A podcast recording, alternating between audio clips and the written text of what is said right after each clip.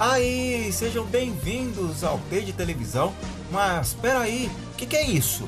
Ó, em primeiro lugar, eu sou Ricardo Léo e esse é um projeto de tantos e tantos anos que finalmente ganhou forma. E todo o programa eu estarei aqui falando de assuntos que envolvem essa máquina de fazer doido, a televisão. E por que esse podcast? Bom, eu vou usar, ou tentar usar o conhecimento que eu tenho de televisão, de assuntos, curiosidades aqui nesse espaço. E acho que vai ser uma coisa bem legal, viu? Ó, todo programa vai rolar um assunto diferente, tá? E eu espero que você aí curta o nosso T de televisão. E aí, vamos juntos?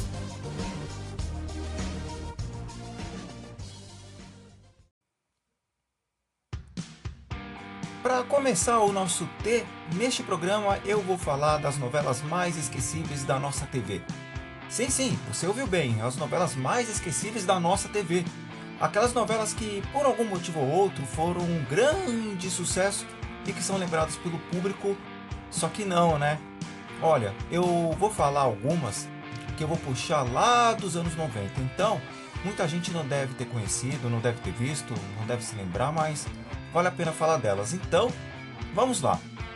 Eu vou começar falando sobre Antônio Alves Taxista de 1996.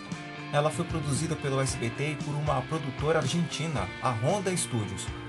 Ela foi lançada quando, num dos devaneios do tio Silvio Santos, o SBT resolveu estrear três novelas inéditas no mesmo dia, só pra bater de frente ali com a Globo, sabe?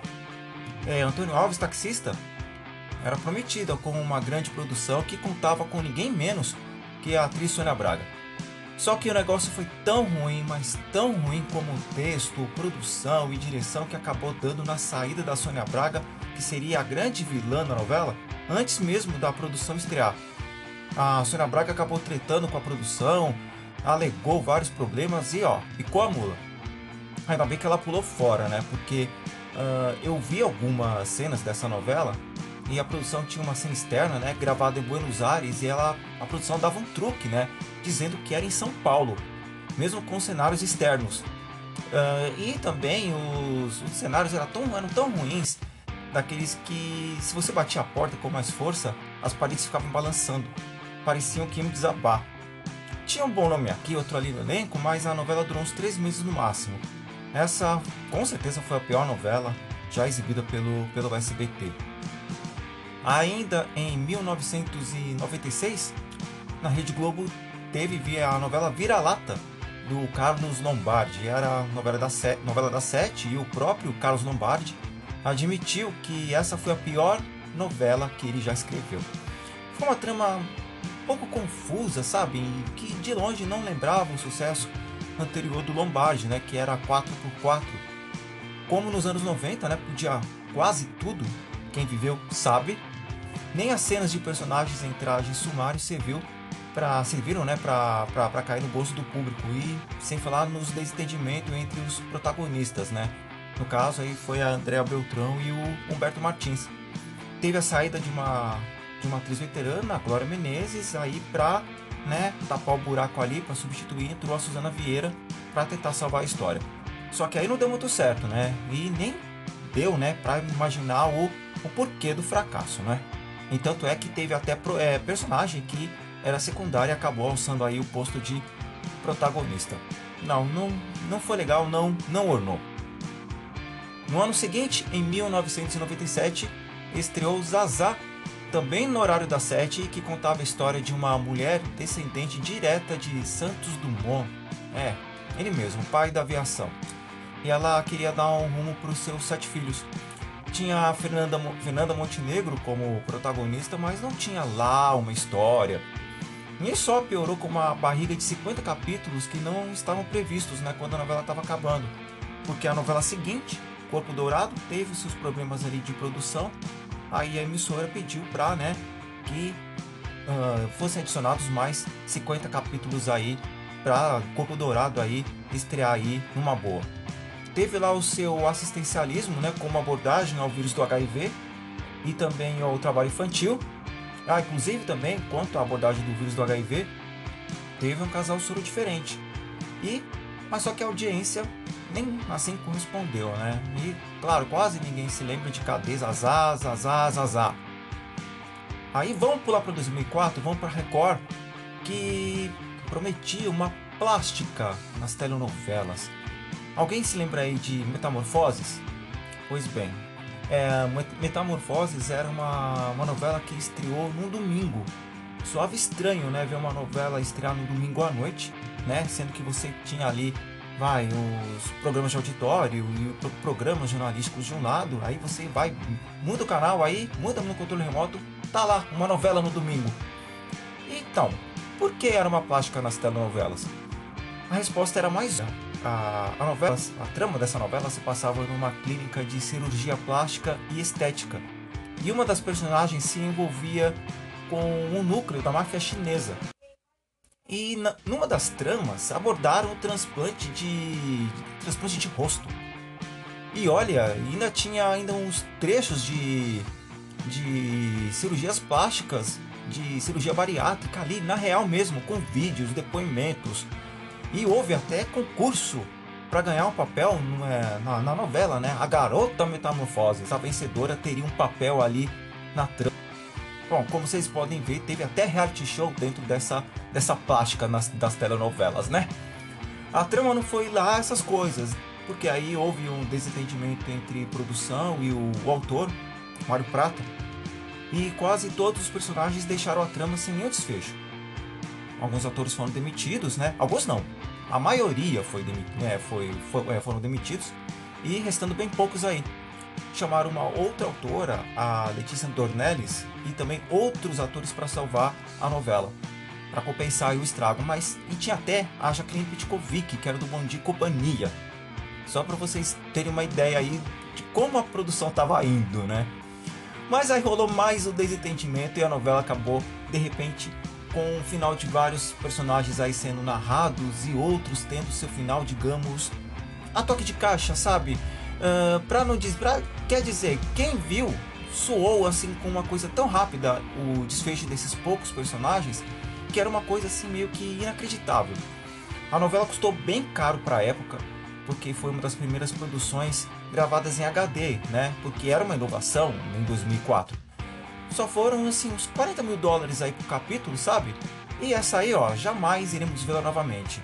Record nunca vai reprisar essa novela. Dois anos depois, em 2006, ainda na Record, estreava Alta Estação.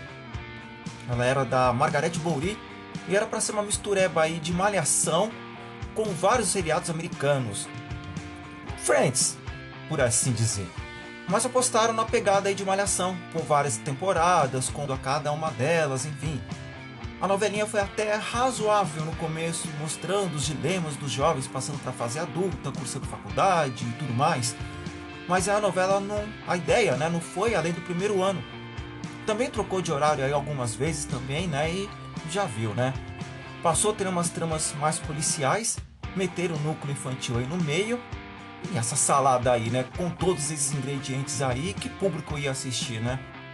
Bom, é, para não falar, né, entre mortos e feridos aí, quem se salvou foi a Andréa Horta, né? Hoje, né, uma das estrelas aí da, da Rede Globo, né? E Alta Estação foi um dos primeiros trabalhos dela. Aí a gente volta para Globo. Aí em 2017, em Com Nascente, que era a novela das seis, era do Walter Negrão. Mas era mais uma novela meio, meio pombo, sabe? Essa foi assim. Um, teve vários equívocos, como a escalação do Luiz Melo para viver oriental.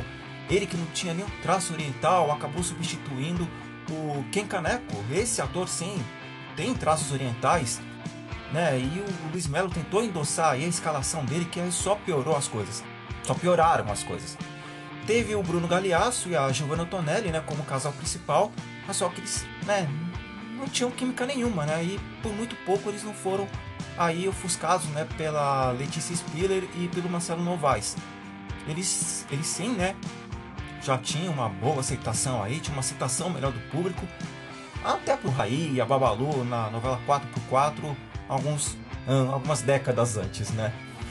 Teve muitos bons atores aí desperdiçados, né? Teve personagem aí mudando de personalidade, que começou bonzinho, depois ficou suportável, para depois ficar bonzinho de novo, ter a redenção, e aí uma coisa ou outra, um, enfim, não pegou. Para não falar que foi tudo meio pombo, teve a Laura Cardoso, né? E Laura Cardoso é Laura Cardoso, né, gente? Nunca faz feio, mesmo numa, numa novela ruim. E para encerrar, vamos falar de O Sétimo Guardião, a, a, produção mais, mais, mais recente, né? A novela mais esquecível, digamos, recente aí, foi de 2018 do Agnaldo Silva, que tentou introduzir de volta o realismo fantástico, né? De outras novelas que ele escreveu com essas novelas que tiveram um relativo sucesso, mas só que dessa vez não não foi tão não, não teve tanto êxito assim. Ele tentou trazer person personagens antigos de outras novelas, trouxe aquela história da cidadezinha em que quase todos os personagens se conhecem, mas só que também não deu não deu muito certo também não. Nem com a Lília Cabral, nem com o Tony Ramos de vilões. Acabou tudo isso aí acabou não colando. Aliás, que mania, né? Escalarem a Lília Cabral e o Tony Ramos pra fazer, pra fazer vilão de novela, né? Só pra fazer personagem no mal, hein? Bom, apostaram alto no Bruno Galeasso, coitado, né? De novo ele. E a Marina Rui Barbosa como casal principal também. Bom, também não deu muito certo. Não tinham carisma, não tinham química. E o lance da tal fonte dos milagres também não prendeu o público, né? E ainda tinha as outras tramas ainda, como, como machismo, o, o cara que usava calcinha, né? Acho que era o delegado que usava calcinha, né? Pra, pra não ser descoberto, enfim. Só a vilã da, da Elizabeth Savala, né? Que era a Almirtes, né? E a Nanny People, que fez o Marcos Paulo, que se sobressaíram um pouco, né? E ah, ainda tinha o gato. Ainda tinha o gato ainda, que né, não dá para saber se realmente foi lá o, um acerto ou não, né? E ainda temos problemas aí no, no, nos bastidores também, envolvendo alguns atores, né? Enfim, então essa certamente aí será uma, uma novela que a Globo prefere esquecer. E certamente, né? Não será vista nem não vale a pena ver de novo não, viu? Pois bem, essas foram algumas das novelas mais esquecíveis da TV brasileira. No maior estilo, não vale a pena ver de novo, não mesmo. Claro que tem muitas outras aí que de tão ruins ninguém, ninguém lembra, né? Quem sabe aí é, eu faço aí um outro programa com esse mesmo assunto, mas só que no outro programa vai ter aí, ó. Vou falar das novelas mais inesquecíveis também e por que não também, né? Sobre as vilãs inesquecíveis da TV, das novelas da TV brasileira. Então, espere aí para ouvir.